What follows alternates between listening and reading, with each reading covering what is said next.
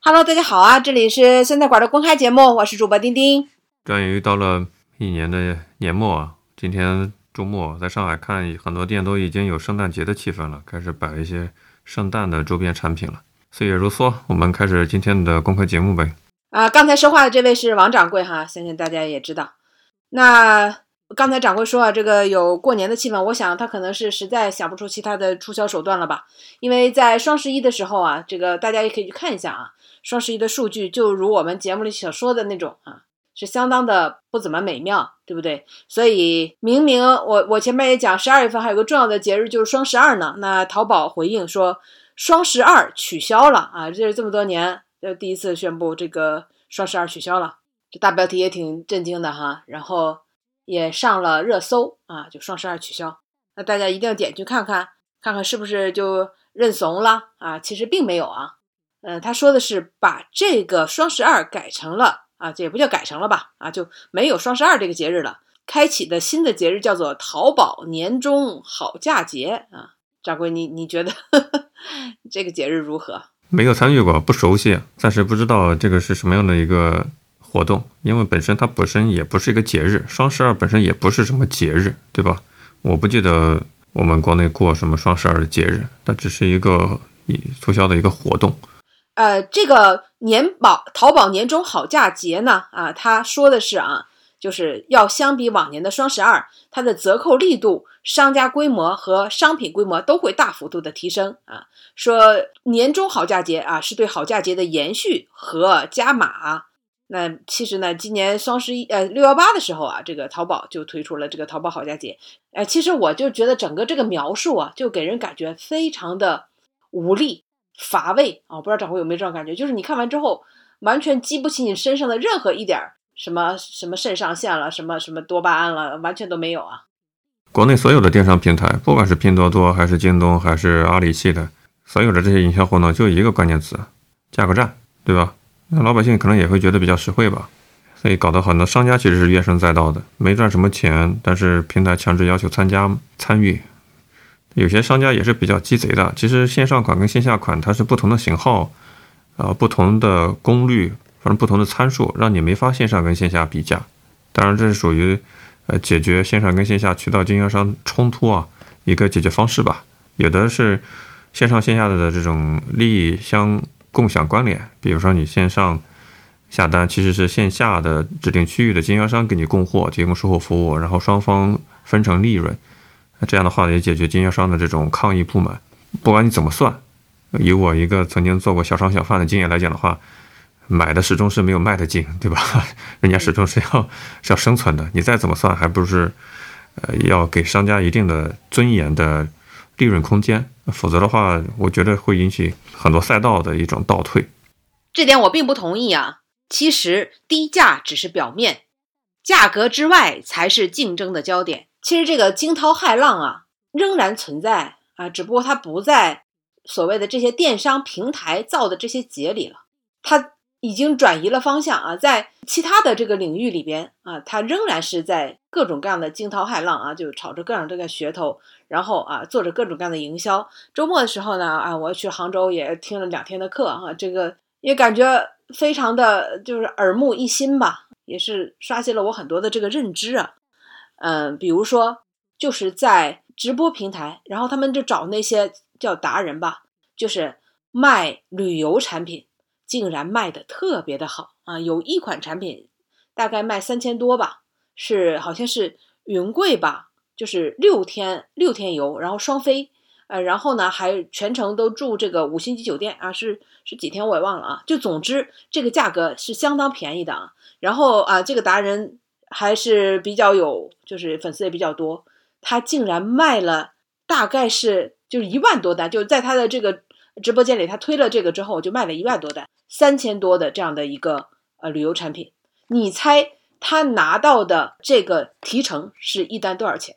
百分之十的利润应该有的吧？你再猜，是高了还是低了？给个提示啊！当然是低了，低了，只拿百分之十。确实不是电商直播的从业者，因为我只是把大家当朋友，没有把大家当成家人，对吧？他们都是卖给家人的，所以我确实不太懂。丁丁。公布答案呗。一单给他的提成是两千块，就卖三千多，他拿两千。所以他是一个两千万身家的身份给你们做分享的是吧？他一晚上卖了一一万多单，他就拿到了两千多万啊，就是这么简单。然后当时啊，就连分就连说这件事儿的这个人，他都说他就很不能理解啊，就是为什么就是这个旅游产品能做得下去啊？如果他只一千多的话，那可能机票都不够啊。他是怎么样把这个单还能做主盈利的？然后呢，就另外一个领域的人啊，又去解答了这件事儿，就是说啊，在整个的现在的互联网销售的这个链条上，每个人都负责一件专门的事儿。有一类人，他专门负责的事儿是啥？而且现在啊，就这个事儿，做这一件事儿的是做这个分工的吧，应该这么说，是相当相当赚钱的。这个工作就叫找人，他不是卖东西啊，他是找人，就就找到能够相对应的人，那这个他拿到的就能相当大的一大部分这个报酬。那比如说这个达人他卖的这个旅游客，啊不不，这个旅游旅游团儿，他就是找人，他就找到了相应的人。但是你找到人之后，你不见得能赚钱。你有了人，你不见得能赚钱。找人是一种能力，通过这些人能够赚钱，能够把这些人变现，又是一种能力。所以呢，在这个互联网销售的链条上，又叫做把你找到的人卖给能变现的人。那这些人卖给谁了呢？就卖给了那些旅行社。旅行社是绝对有把握，他只要你这人来了，他就能把这些人变现。这才是里边的这个逻辑。所以说，你卖三千多给他两千，他赚少了吗？他没有赚少，就是旅行社根本不在乎那一千多块钱，来了之后没有几万，他们根本回不去。这我也想到了啊，就是自因为听他们讲了这个之后啊，我就深有感触啊。比如说你去了那个到的那个地方，人家也没有说强迫你买，但是把你关到了一个密闭的空间里边，然后就形成了一个信信息的这样的一个茧房吧，对吧？然后一开始的时候，他们说啊，就是导游也进来说，就是完成任务啊，大家看看就得了啊，这些东西都很贵，我建议大家也不要买啊。随便举个例子啊，就玉。大家很常见的，就说翡翠这东西，大家你也不懂，对不对？人家说你也不懂，你们也不要买啊。那我呢，就是也是走个过场。那么这个店呢，对吧？也是为了当地的这个文旅，呃，所以一定要建一个这个店啊。所以大家在这里啊，就当休息休息。你听完这话，你是不是觉得很舒服啊？然后呢，对吧？大家就感觉那就陪你们走个过场吧。亮出来这个东西，一看都是好几万，然后大家觉得这肯定不能买嘛。这个时候就有人好像走错了，进来说。哎，这啊，这是哪个房间？然后人家说，哎呀，什么？这是我们大老板啊。然后他说，哎，这个这个屋子是是什么地方的人啊？然后他说，啊，这是上海的团。他说，天哪！然后他就开始说上海话。他说，这都是我的老乡啊！天哪，我还能在没想到出来打拼这么多年，还能在这里看到我家乡来的这个就是朋友啊亲人。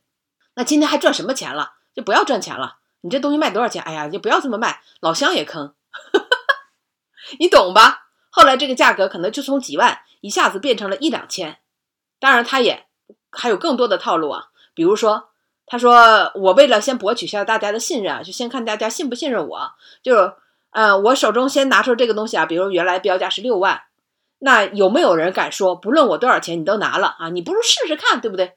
你试试看看看我的诚意。那有有一个人我不知道是托说那那这个给我吧，他好你拿去了对吧？那就说明你相信我，一千拿走。啊，大家都气氛一下就活跃起来，就种种吧。就是你一旦进到了那些能赚钱、能把人变现的那些那些钱里，他赚的是另外一部分的钱，而不是一开始你交的那些钱了。一开始拿到你这个旅行费的这些人，他赚的其实是就是找人的钱啊，这是变现，那是另外的价钱。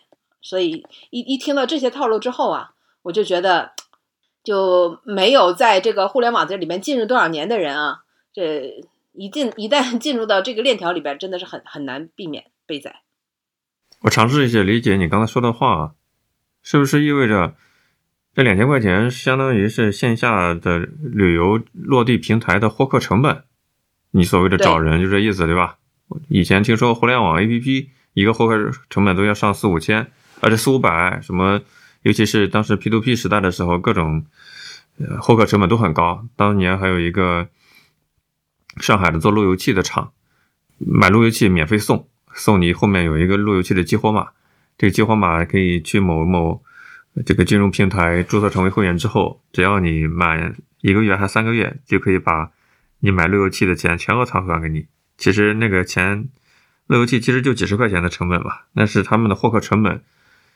金融平台获客成本都几百块钱很正常，但是他们几十块钱就可以获得源源不断的新客户，让我印象很深刻。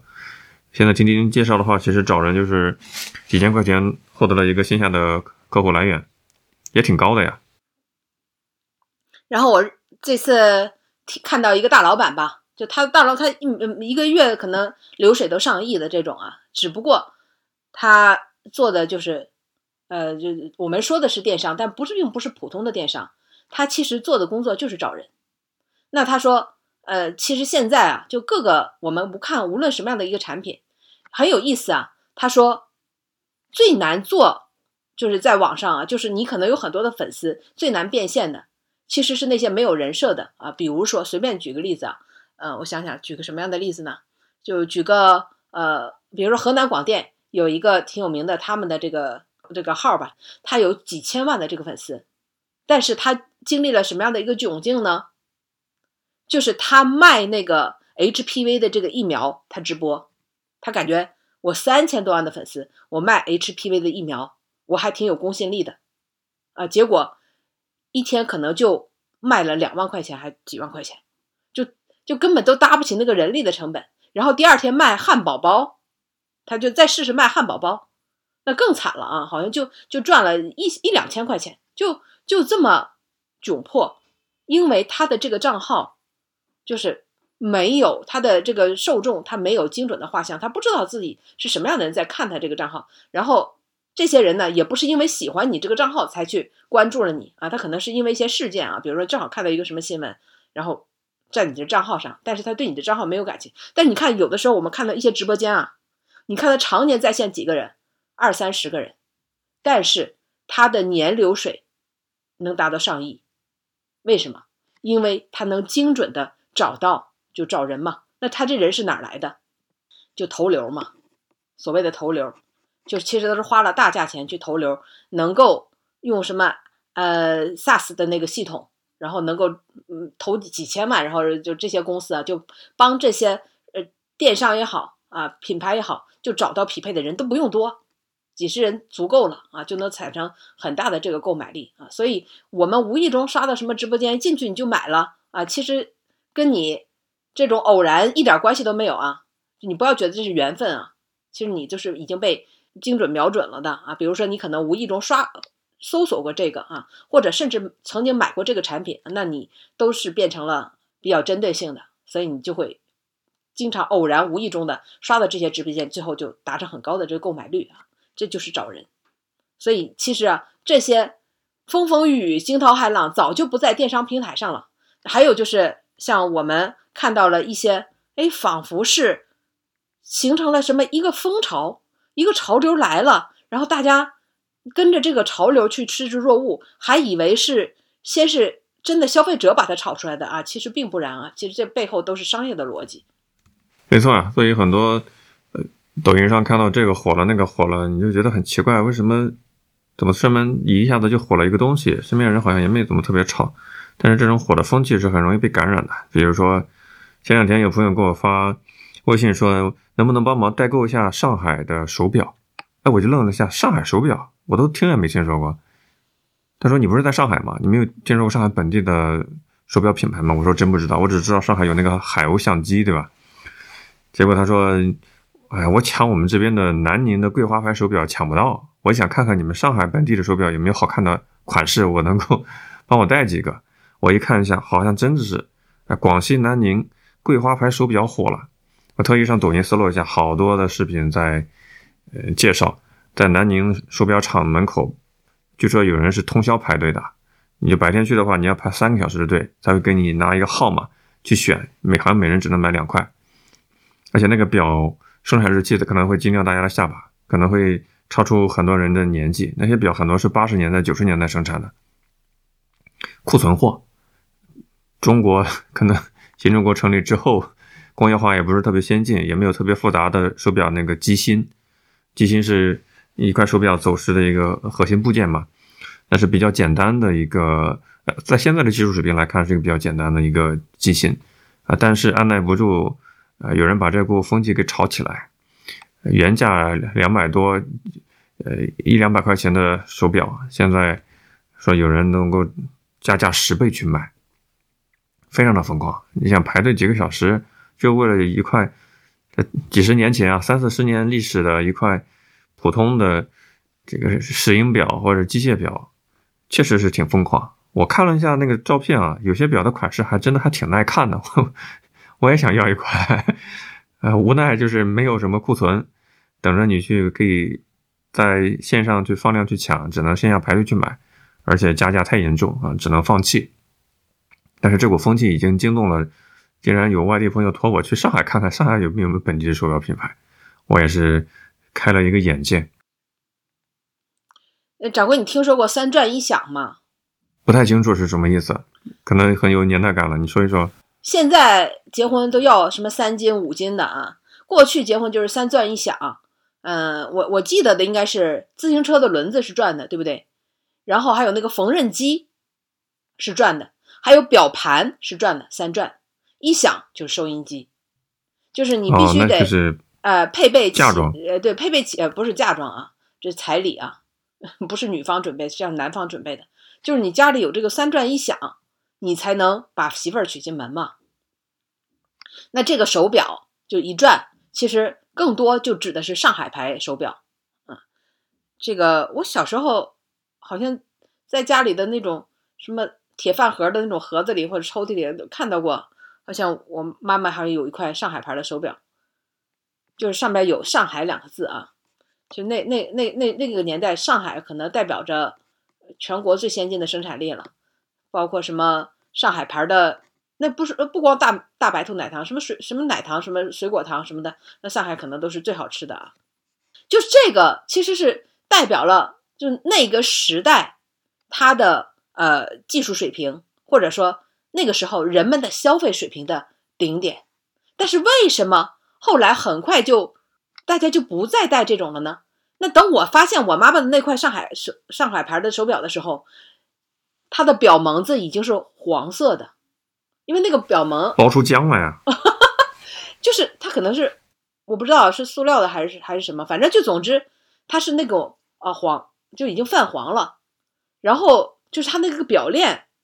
我不知道现在呃是不是呃，我我妈买的那款可能比较那个古老，是那种弹簧的表链。掌柜，你有印象？你有你有你能有这个脑海能脑补出来吗？就金属的，但是它是能带拉力的这个表链，它不是扣上去的，它是像套套一个发圈一样套到手上的，它能拉开，然后你套上之后它又缩回去，然后带来的效果就是它能把你的汗毛一下就给夹住了。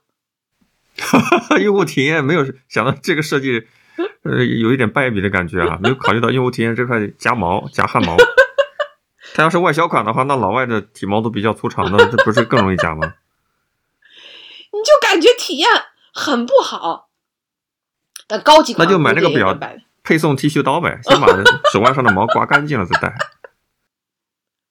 吉利跟上海联名，先刮毛再戴。那现在肯定是很高，但你想，这个东西它其实是有着非常强强的这种时代的特点。所以，真的是现在市场对它又有需求了吗？首先，现在有几个人还戴表啊？就算有人戴表，他可能戴的都是智能手表，Apple Watch，哎，智能手表，然后甚至是那种什么，你知道有高尔夫球专用的那种手表，就是你你有什么几杆进洞啊，这手表上都能显示出全全世界各大高尔夫球场的地图在上面那种。还有几个会带一个夹毛的，这这种只能看个时间的这种手表呢？对吧？所以，我盲猜丁丁可能最近是去了一些高端场合。我第一次听说 高尔夫手表，孤陋寡闻了。所以我我我就感觉这种什么所谓的又国货风潮啊，然后又又去抢一些老牌子的东西啊，其实我是嗯，就嘴角向下，有点不以为然。我觉得这一定是背后的商业的逻辑又在转动啊，齿轮又在转动了，而不真正是来自于强大的这种市场需求。呃，所以你看啊。它这里边我看提到了，当提到了什么所谓的桂花手表之外，还提到了很多的国产的牌子啊，你相关的文章你会看到提到很多的国产牌子。那我也想说，啊，这当然着有着很多的人的这个怀旧的心理啊。我在网上看到一个段子，就说现在的零零后不能理解的事儿啊。他说，第一，电话为啥要叫拨号码？您拨打的电话现在无法接通，请稍后再拨。就是很多的零零后出来之后就是智能手机了，为什么要拨号码？这个动词是哪里来的啊？当然，这个英文里边用的不是拨啊，但是我们所有的官方的用语，涉及到电话这个场合的时候就叫拨。呃，掌柜，你知道为什么叫拨吗？我们看老电影里面不是。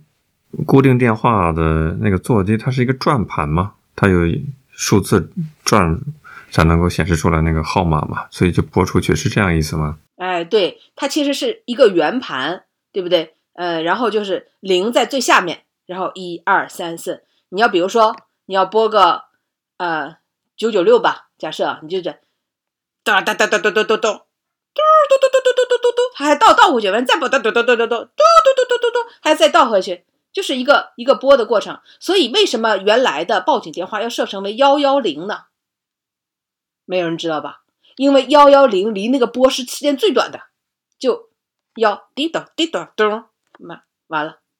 但你要拨个，你要假设你要设个这个九九九，哎呦我的天，对吧？命可能都没了，那个号码还没弹回去呢啊！这就是那个时代留下的印记。但你说现在人们还需要这样的电话吗？用它来怀旧吗？那不需要。那比如说还有那个车窗，都说摇车窗，为什么司机都跟你说，请把车窗摇一下，或者说司机能把这车窗摇上吗？对吧？这是因为过去的那个，我想叫什么桑塔纳、夏利，它的那个车窗，出租车的车窗都是要吱嘎吱嘎吱嘎摇上去的啊。这个这个掌柜，你有你有体验过吗？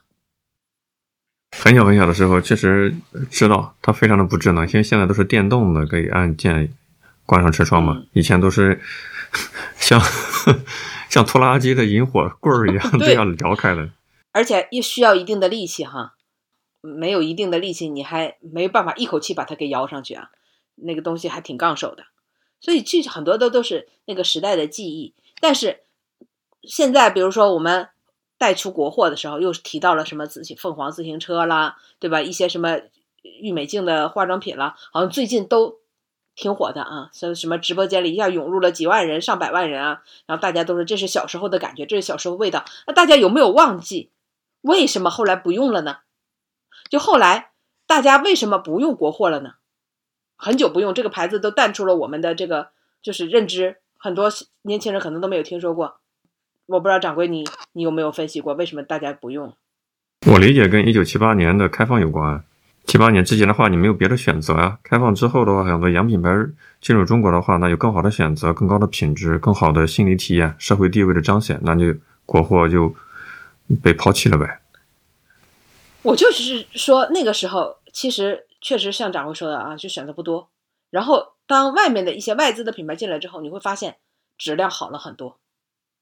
就包括刚才说的桂花的手表啊，这个文章我也看了，就是他说那个是是全国统一机芯，那个时候因为供手表供不应求嘛，对吧？所有的东西要凭票，你别说买个表了，你买个糖你都要凭票啊。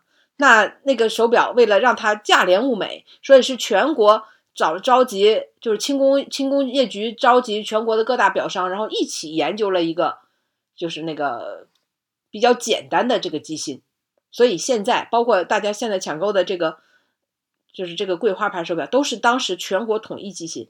后来呢，是因为开放之后，更好的机芯、体验更好的这种手表的品牌都进来了之后，那这些牌子很快就被大家遗忘了啊。包括那个手表，现在你看啊，他说抢的手表，那时候为什么大家不用了？因为出现了用电池的手表，它最大的一个特点就是准。那掌柜，你用过机械手表吗？到点就停，一天不上劲儿就停。你每天睁开眼第一件事儿，先跟大的这个那这个这个挂钟对一下时间，然后就嘎嘎嘎嘎嘎嘎开始拧，对吧？这不好意思啊，我玩过我妈那个手表，就要拧很久才拧到拧上劲儿啊。那他可能可能能坚持几天，我不知道，反正过一段时间它就停了，就不再走了，这就是机芯手表。那现在大家觉得可能挺复古的，那你说现在人还有这功夫看一眼看一眼手机，时间马上就获知了，你你还要去拧那个劲儿吗？对吧？要上那个劲儿嘛？这完全没有必要嘛。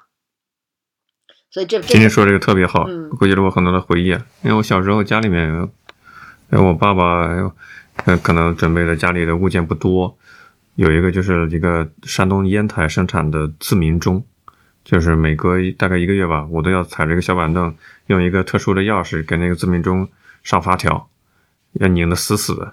那这是我小时候干的特别有自豪感的一个事情，然后自鸣钟就可以想很久，他每隔一小时都会报时去想，而且十二点就就响十二下。我现在就突然在想，我的睡眠质量一直是很好的，到点就困就睡着。我在想，是不是因为小时候在噪音的环境中被锻炼好了，凌晨四点他就响四下，我也没有被吵醒，就从小到大 已经有免疫力了，所以以至于现在睡眠质量比较好。你家这种产品如果出现在现代人生活中，我估计被吐槽致死，天天那噪声极大，对，天天凌晨四点都有人从从窗户往外边扔钟吧，那是正常人的，这只能出现在恐怖片里哈。这人正在就是蹑手蹑脚的干点啥，突然墙上的钟响了，当当当当，非常的有画面感。没办法，气 这生活条件所迫呀嗯。这个还是当时比较贵的一个物件。另外一个生活习惯是，每年冬天的时候，我就感觉自己在家庭中的地位特别的卑微。为啥呢？因为农村的取暖都是用那个蜂窝煤的，经常到半夜的时候要给那个煤炭换一个新的煤球上去，不然第二天早上煤球就灭掉了火。所以我就哆哆嗦嗦的从被窝里面起来，哆哆嗦嗦的拿起一个火钳，把蜂窝煤换了一个新的，再哆哆嗦嗦回床上去睡觉。这都是物质条件极度匮乏的时候的一些悲惨的童年的记忆。哎，你说的这个记忆，我还想起来，小时候我在东北的老家，我奶奶家，一到冬天的时候，人们就会干一件事儿，就是煤坯子。我不知道掌柜你知道吗？因为你这也算是北方吧？煤坯子是啥意思？是是票据吗？不是，哎我，特好玩儿，就是那个家家都有那种模子。这个富贵的家庭呢，那种模子上面有三四个格儿；那穷的家庭可能那个模子就只有一个铁模子啊，就是长方形的，对吧？大概两三厘米高吧，然后三十厘米长，二十厘米宽啊，就那样吧，就反正一个长方形的放在地上，然后他们会拿水浇黑色的那种煤灰啊什么的，然后就就搅拌，里边是不是还放了土了，我也不懂。最后呢，就把它们就搅拌好这个粘稠的东西啊，就放在这个模具里边。模具拍完了之后，然后把这模具一起，哎，一块长方形的黑色的东西不在那儿了吗？然后再就是弄每家每户啊门口都一排一排的弄整整齐齐的，一块一块的黑色的东西，就是都码在那个墙根底下晾干嘛。然后冬天就烧它，它就叫煤坯子。那我觉得这个简直就是生活的日常啊！那时候冬天去奶奶家玩，他们都都都搞这个。后来才知道，那是因为烧不起煤，只能把煤渣渣就做成这种形状。你不能把，你不能把一撮子这个煤渣渣往这个炉子里放吧？就是人工的把它们给交合一下啊，然后再拿去烧。看来各地的风土人情不一样啊。丁丁也有一部分比较鲜美的童年记忆吧，好像跟 家庭的地位跟所付出的劳动力好像没什么特别大的关系啊。这个这个这个说远了，然后就说到那个手表哈、特别不准，就是它时间一长了之后啊，它就会变得不准。所以现在人们去取去抢它，完全是看中了，因为把它炒作上去之后啊，它就开始了有了升值的空间，而不真的是带来实用性。所以这种东西背后只有商业逻辑，没有没有实用逻辑。它就像一阵风一样，一定一一会儿就吹过去了。而且当时我们千万不要忘了，为什么他们不生产了、不淘汰了，是因为没有人愿意再去带它了。那又说到另外一个东西，就是也是跟着就炒得挺欢的这个凤凰自行车。小的时候好像就两个自行车品牌吧，一个凤凰，另外一个掌柜你来抢答。永久吗？哎，对，就这两个牌子，就感觉好像你要这这最名牌，中国名牌啊，老品牌啊，骑上是最有面子的。然后这两年大家都用那个共享单车哈，就好像没有人再买自行车了。其实就在大家还在骑自行车之前，好像也骑了很多都是山地车啦或者怎么样。但是呃，去年吧，就是因为我我我父母在在这个农村嘛，所以就没有共享单车，他俩去拿快递挺费劲的啊。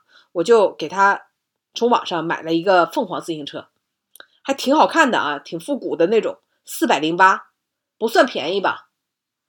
骑了大概不到十回吧，就真的就是从从家里的大院儿骑车子啊，骑到村口啊去拿个快递，骑了不到十回，自行车前后的车圈就全都变形了。然后就在上个月吧，我爸刚骑上它，车胎就爆了。就整个这个这个车子一下就栽完了，就特别的危险。就而且最重要是现在啊，你买车子还好买，你想找个修车的地方，那真是难比登天啊！这个你在地图上你都搜不出一个修车的地方。当这个车子坏了，那它直接就可以说就报废了啊，就一次性的这种产品。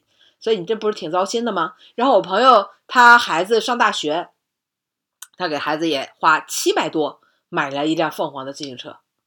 这买到之后啊，就各种拿到学校的那种修车的地方去修，都已经修了不下十次了，就各种问题。所以不是说大家突然想到国产的好处了，而是当年大家不再信任国货，就是因为确实是质量不怎么过硬啊。但我我可能也有片面之处啊，但确实身边经历的两个最新买的这个自行车，确实都有不好的体验。我可能有跟你不一样的看法啊，因为我从实际体验上感觉，也经常听到身边的朋友啊、长辈们讲，东西还是以前的好，用的久，用多少年都不会坏，反倒是现在东西很容易坏。那这就有两种可能的原因，一种原因是过去的东西质量可能确实很好，没有偷工减料嘛。现在都是市场经济成本导向的话，偷工减料减配会比较严重。呃另外一种可能解释就是现在是一种。工业时代的一种，呃，潜规则也好，默契也好，它会有一个产品的设计的使用寿命，计划报废嘛，有这么一个概念。否则的话，你没法买新的了，你要更新迭代呀，市场经济要发展呀，对吧？有这样的原因。你比如说，我家以前有一个凤凰牌自行车，我记得很清楚，那叫二八大杠嘛，因为它车轱辘很粗、很长、很宽，它的那个后轮的那个挡。泥浆的那个牌子上面印着一个多彩的彩色的一个凤凰的一个标志，我印象很清楚。小时候学自行车，因为腿还不够长，没法登上那个自行车，只能是在那个三角框架的那个伸进去，没法脚跨到那个大梁上面去。但是这样的话也能勉勉强强骑自行车。小孩子比较逞强嘛。第二个是我以前家里面买过一个国产品牌的电饭煲，叫三角牌。我印象太深刻，那个电饭煲用了十几年吧，每天冬天都会吃香喷喷的米饭。后来我发现不大对劲，因为我发现它是那个铝制的一个 内胆。后来我看了一些，对吧？资料我发现好像铝金属是对人体有严重的危害性的。我就在想，是不是 吃了一些铝铝金属超标啊，都融入到米饭里面去了？还有点恐慌。但是那个特别耐用，它没有涂层，也不用担心涂层会刮掉。纯铝制的，特别的耐用，所以可能有两派的不同的人生体验吧。一派就觉得以前的东西质量特别好，没有偷工减料，很耐用。嗯，另一派可能像丁丁所说的，国产的没落是因为他们质量赶不上洋品牌，对吧？所以被大家所抛弃了。也不是说比不上洋品牌吧，可能合资的也不算完全是在洋品牌，但我觉得呢，确实是外面的和尚来了之后啊，就对质量有了更高的要求。你比如说。就咱们看一些古法的制作，其实看上去挺激动人心的啊。比如说那个炸那个古法炸那个菜籽油，安徽吧还是哪？就是《舌尖上的中国》还是什么的，就去拍过那种纪录片，就是他们怎么样用古法榨油法，就人啊拿着那个特别大的那个像锤子一样的东西啊，就是中锤、中摆、中锤一样的那个往往上面砸。砸一点点的，把那里边的豆啊什么之类的就给砸出油了，花生啊砸出油来，然后我们就觉得，哎呀，看上去那种男人嘛，都光着上身，对不对？那种力量感啊，那种人与天斗啊，这种这种蓬勃。但是事实上，你再看看整个那个制作环境，我的天，你根本都看不出墙是什么颜色的。然后你你再看看它整个压豆子的那那些工具，那包浆儿。对吧？你即使没有在现场，你都能感觉到那种味道了啊！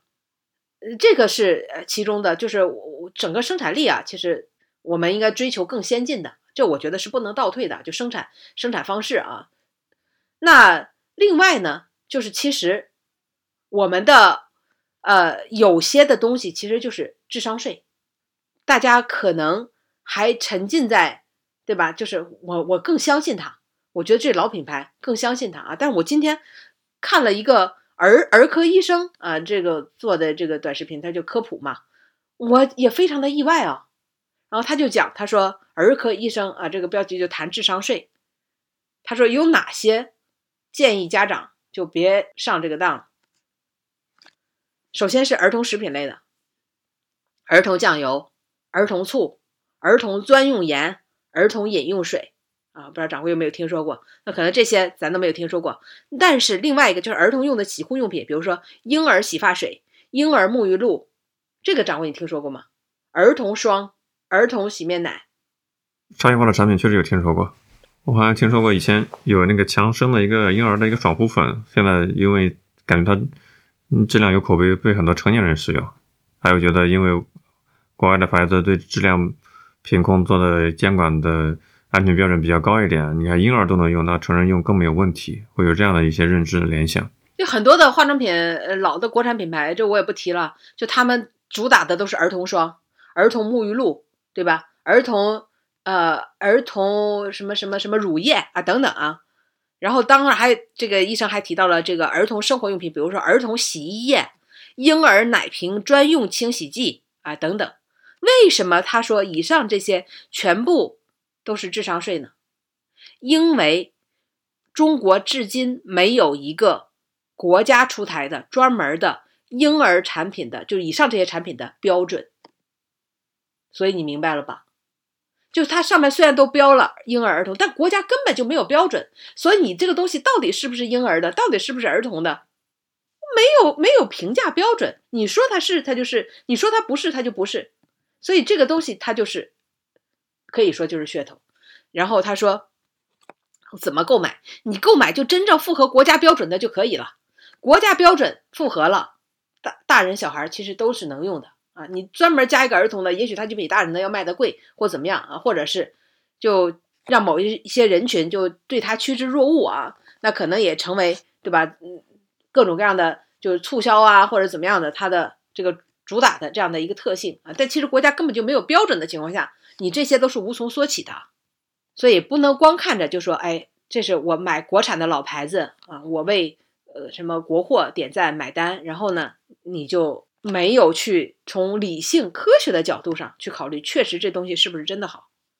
毕竟女人跟婴儿的钱回报更高嘛，商业利润空间最大嘛，所以搞这种差异化也可以理解啊。有些人愿意买单，有人愿意多掏钱，这市场成立啊。就像在营销里面有一个概念叫粉红税，我不知道大家有没有听说过，啥意思呢？同样的东西换不同的颜色，出的价钱就高。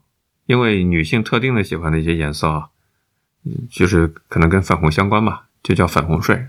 它广义上来讲，就是因为性别的不同，女人往往买同样的东西会花费更高的价格。虽然可能里面的成分功能是一样的，但是就是因为外包装会收你更高的价格，这种叫粉红税。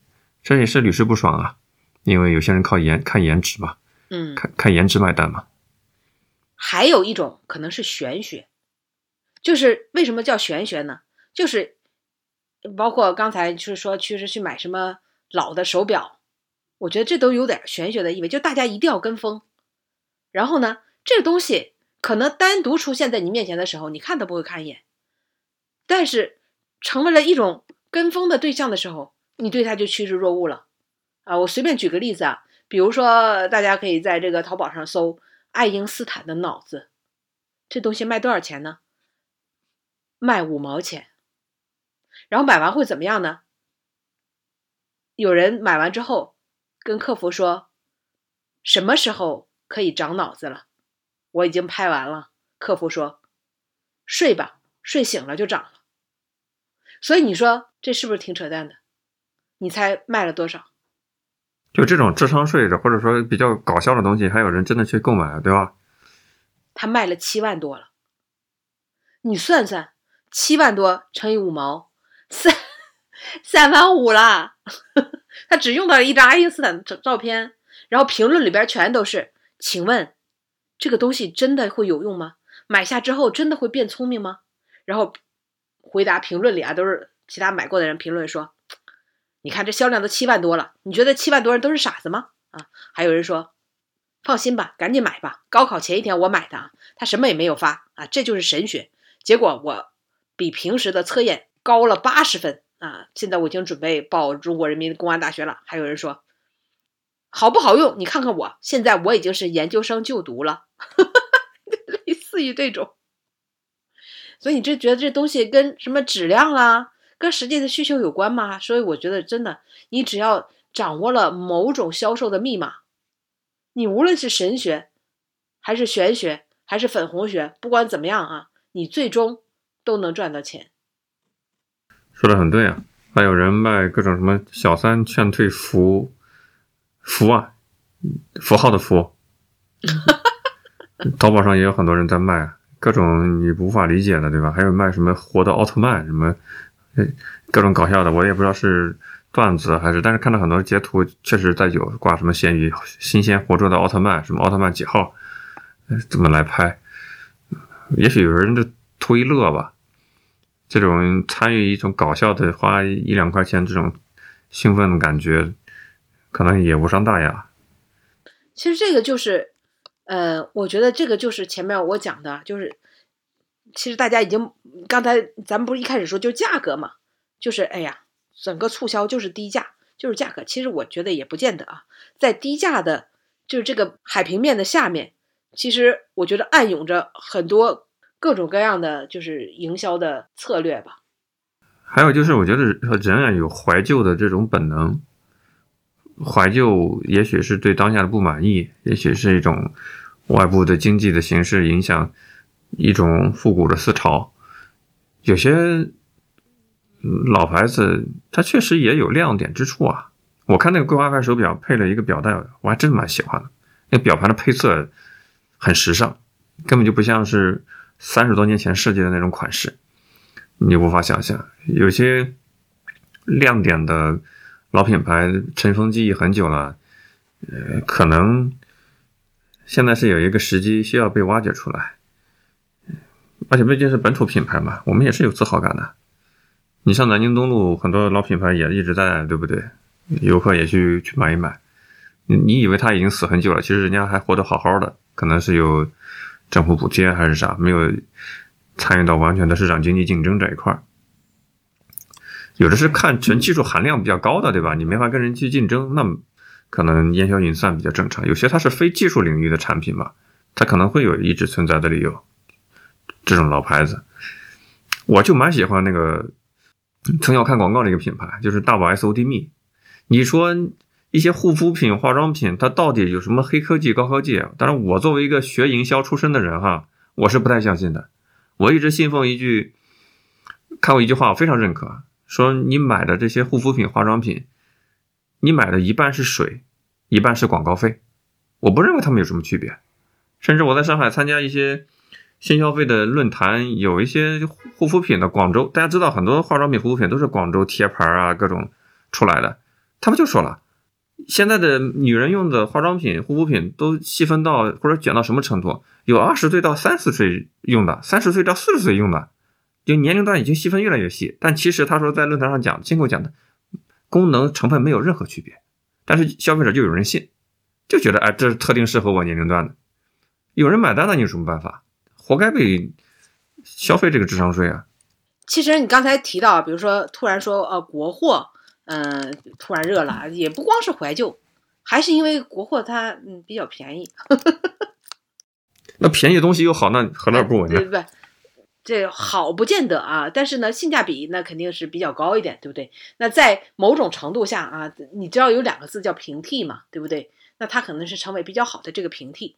你比如说。不光是国货啊，今年还有一个单品是卖的爆之又爆啊，那真是火到不得了，就是冲锋衣。这个你知道吗？不知道你身边有没有看到很多人都穿了冲锋衣？我身边在上海的那些中产家庭，穿着一个始祖鸟，穿着一个安德玛，都已经成为他们的标配了。冲锋衣接触的不是特别多，可能不是那种户户外徒步的那个圈子里的人吧。丁丁，要不介绍一下？所以你还觉得冲锋衣是特定的场所才要穿的，对不对？登山啦，对不对？或者去徒步了？但其实并没有啊，就是因为这不是刚刚这个有数据出来嘛？就是说，至少在今年，呃，就二零二三年以来，冲锋衣这成交量是同比增长了百分之一百六十五，就特别的明显。就是在淘宝的这个数据里边啊，就卖的最火的单品，冲锋衣是榜上有名，这不是很意外吗？然后说，不光是什么什么户外的人，人人的男女老少，办公室里有人说，办公室里边十个人有九个有五个人都在穿。那但我们办公室就更夸张了，因为我我们我们单位发了一个统一的服装啊，就是冲锋衣啊，所以每个人的凳子后面都挂着一件冲锋衣啊。就这个冲锋衣，呃，双十一的时候同比增长达到百分之二百啊。那这个你说它为什么火呢？它成为年轻人今年啊，二零二三年就是最爱的这个单品。说往年是这个户外运动啊，还有什么社交渠道，那今年呢，说是一种流行了。那流行的理由，我看很多人年轻人选了啊，这个叫山登山的山啊，叫山系穿搭。说理由是，第一条是防风防水又保暖，第二条是很百搭简便舒适，第三呢是不太挑身材。就排在前三名，跟想去户外一点关系都没有。很多的品牌甚至都已经卖断货了，说什么在杭州，说三分钟迎面走过来五件冲锋衣，然后你再去刷这种电商平台的时候，发现狂给你推的都是冲锋衣，而且有些品牌什么骆驼之类的什么的，甚至你在大街上撞衫的几率太高了。啊，随随随便抬头一看，可能在地铁上一瞅，哎，都跟你穿同个牌子啊，就是这么一个程度啊。说搜索指数也是达到了冬季的服装里边啊排名第一了。那你那，你不是觉得也是怎么说？我觉得这个冲锋衣的样式各方面吧，都比较中性。然后呢，确实也不怎么显身材啊，不挑身材，它也不显身材。它怎么就在今年这么火了呢？我也是挺百思不得其解的。有人说。哎呀，它防风防水啊，一套直接走人啊，专治北京这种早晚温差大啊，又适合我骑这种电动车的打工仔啊，早上下雨也不怕，帽子一戴，风雨都不怕，因为它防水嘛，对不对？然后还有人说，我这跟时尚没有关系啊，主打一个挡风雨、防太阳，同时呢，这个骑自行车方便。但是我看到另外的一个理由的时候，我觉得把我给说服了，就是。你在你认为年轻人是跟风啊？其实它是一种呃精致抠，这个词儿你听说过吗？精致抠，因为今年的羽绒服价格涨得特别的多。说有人说，哎呀天哪，就是今年还上前两天上个热搜呢，羽绒服是何时卖到五位数的？因为这个羽绒服今年都讲究这个白鹅绒嘛。今年我刷这个羽绒服的。基本上写的都是什么百分之九十以上的白鹅绒，你去各大电商平台看看，好点的羽绒服基本上别说好点吧，就中档次的吧，就是基本都在四位数左右，四位数就很贵啊。所以有人说羽绒服现在卖的太贵了，这个羽绒服只能穿一季啊，而且又贵又难伺候，对不对？你还得晒又不好洗啊什么的。但是冲锋衣它可以穿三季。进入十一月以来啊，那这个冲锋衣就发现成为了羽绒服特别好的平替啊。在冲锋衣呢，也基本上现在的价格均价都在三百到六百元吧，它比这个羽绒服要便宜多了啊。那么有我看也有也有说啊，现在这个三百到五百元的价格区是主流啊，所以年轻人宁宁可花花点钱买带带牌子的啊。就也也兼顾品牌和时尚的冲锋衣啊，也不愿意再去买呃比较贵的这个羽绒服了。这个听你解释豁然开朗啊。嗯，综合性价比，因为我跟你录节目的之前，我刚去小区的那个菜鸟驿站拿了一个快递包裹，幺六八八发来的。因为前两天 咱俩是吧友，嗯，我穿这个出差的时候呢，刷那个。呃，Twitter 发现一个帖子，一个程序员说给大家推荐一个优衣库的平替，平替的袜子，优衣库的袜子也要十几块钱一双吧，结果他那个说幺六八八一个店才四块多一双，质量特别的好啊，据说是什么优衣库的代工厂，我就赶忙下单买了四五双袜子，今天刚到货。下面有一个评论，这个帖子已经好像是点赞转发两千多条了，看用户基数比较大。下面有一个评论让我很很扎心，说优衣库这种平价的都要有平替了，这平替的平替对不对？我今天刚到货，我发现还外观上还没试穿啊，外观上看着确实挺好的。我再想想，几十块钱一双袜子还真的挺贵的，两三块钱、三五块钱买双袜子应该还可以啊。所以我觉得有些东西还真的可以去幺六八八。当然，对于品牌品牌方来讲的话，你就完全把品牌溢价给抹去了嘛，对吧？你买的只是产品，而不是品牌溢价了，完全没有任何品牌溢价。就算在幺六八八上啊，其实羽绒服卖的也不便宜，主要是因为羽绒服的价格，就是它的这个鹅绒的这个价格确实是涨了。说我现在在用的升降桌、电机啥的，全都是在幺六八八买的，比淘宝店要便宜个五五百多块钱。大家在幺六八八上买袜子一定要认准百分之百棉啊，否则价格多少都有。但你仔细看，否则你否则你晚上脱袜子之后，发现可能袜子的一部分会粘在脚上。很有生活经验，特别是脚丫缝里是吗？属于质量极度差的，对，确实。就是嗯，一定要追求的就是性价比啊，价格便宜，质量也一定要好。但但确实，我我前面我说啊，就就算在幺六八八上，我就看羽绒服啊，就你稍微看上去像样点，不是特别薄的啊，就跟纸片似的，那也要五百到八百元不等吧。所以这个时候，呃，确实大家发现三这个冲锋衣啊，特别是三合一冲锋衣是最受欢迎的。嗯，有人说这就是从质疑我爸到理解我爸，再到成为我爸的过程。然后当年轻人。都穿了冲锋衣了，对不对？你就觉得，哎，来了，这就成了潮流了。它的起因跟它最后带来的结果，它不见得就成逻辑关系啊。但最后呢，你看，当它成为潮流的时候，大家都蜂拥而至的时候啊，那这个就变成了时尚，时尚的这个代表了，对吧？那甚至可能明星都要穿冲锋衣来表示自己也走在时尚前端了呢。啊，就忽略了当时最初的时候，大家觉得它是羽绒服。最好的平替啊，就就这样一个动因了，所以这叫精致抠啊！就明明是因为我不想买那么贵的东西啊，我要找一个便宜点的啊，就能代替它的。但是呢，我要在这个里面，我要显得买的东西很精致啊，很有品。这个是也是现在我们看潮流趋势的啊，就一种方向吧。不过啊，还是要说一下啊，结果呢，你当时是为了把它当做便宜买的，对不对？但是现在啊，一旦这个东西就是它成了这个带上了“潮流”两个字啊，它立刻贵的也来了啊。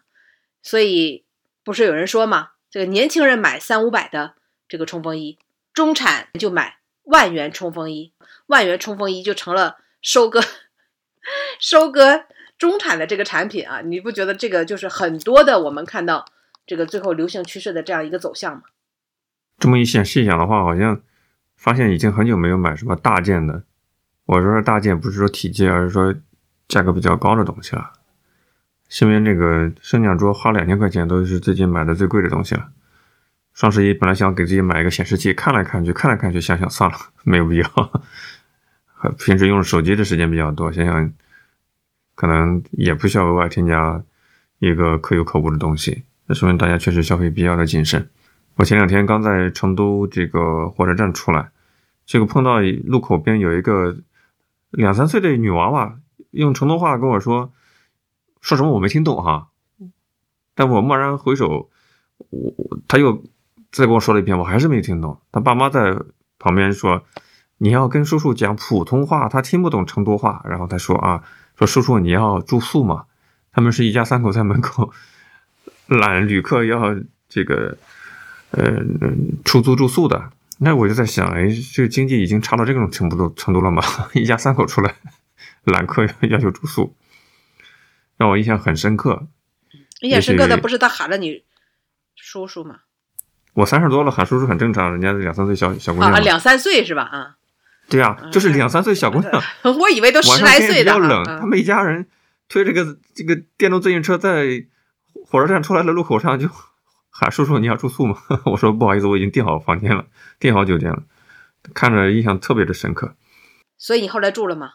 我提前都订好酒店了呀，啊，所以没法这种含泪拒绝。不能开发票的地方呀，也不知道人家是什么样的来头嘛。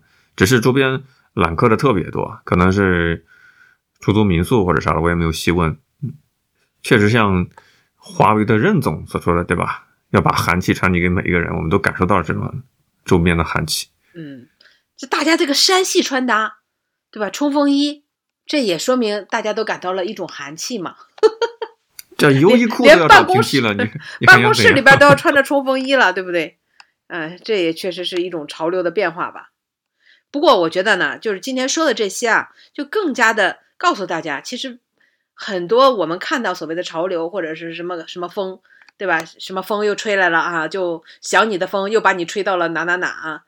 其实它背后都是有商业的逻辑啊，在背后操盘，都是有是成千万上亿的头流啊，在对你进行画像之后再投喂给你，对不对？最终呢，就盯着你的这个钱包，哪怕他打出了什么平替啦，对吧？或者是怀旧啦，或者各种各样的说法去打动你啊，去用情怀，对吧？去情绪价值就是来打动你，但是背后仍然起作用的啊，转动那个齿轮的还是它的商业逻辑啊。它用光用浅浅的低价已经吸引不到你，我们以为。吸引我们的是低价，其实并没有啊。其实打动我们的往往都是低价以外的这个因素啊。但是你要一一旦要看穿了这一点，你就拥有了一个上帝的视角啊，那你就可以比较理性的去看待自己到底要不要这个东西，需不需要这个东西。这个我觉得是听我们节目的人啊都应该获得的一种收获。比如说你买什么东西，特别是衣服服装类的。都是买最简单的款，它往往是能够穿最久的，因为它可以穿越潮流，它可以穿越更新换代啊。就最经典的那些风衣啦、鞋啦等等啊，就它往往其实是性价比最高的。而那些跟风的啊，即使它再便宜啊，一旦这个风潮过去，那也许你立刻这个东西你再穿上就不合时宜啊，甚至也许你穿上，别人就会说，哎。你这是那个二零二三年买的吧？这是一代人的共同记忆，不是也挺好？甚至你拿出了一块桂林牌手表，别人说，要么你这就是一九八三年，要么你就是二零二三年啊。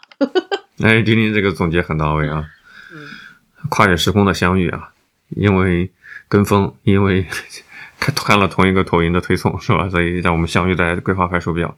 OK，那么我们今天啊也聊了很七七八八啊，非常多的内容，希望大家啊都有所收获，也希望大家能够分享你的看法和观点啊，在我们的呃各个平台的评论里，也可以在我们的微信公众号“酸菜馆播客”啊图文下面啊，同时呢，在我们的酸菜馆播客的这个公众号的下面，还能够订阅到我们每周六更多丰富内容啊，更多信息轰炸的我们的会员节目啊，期待大家加入，好，拜拜。拜拜。更多节目，下载荔枝 FM 收听。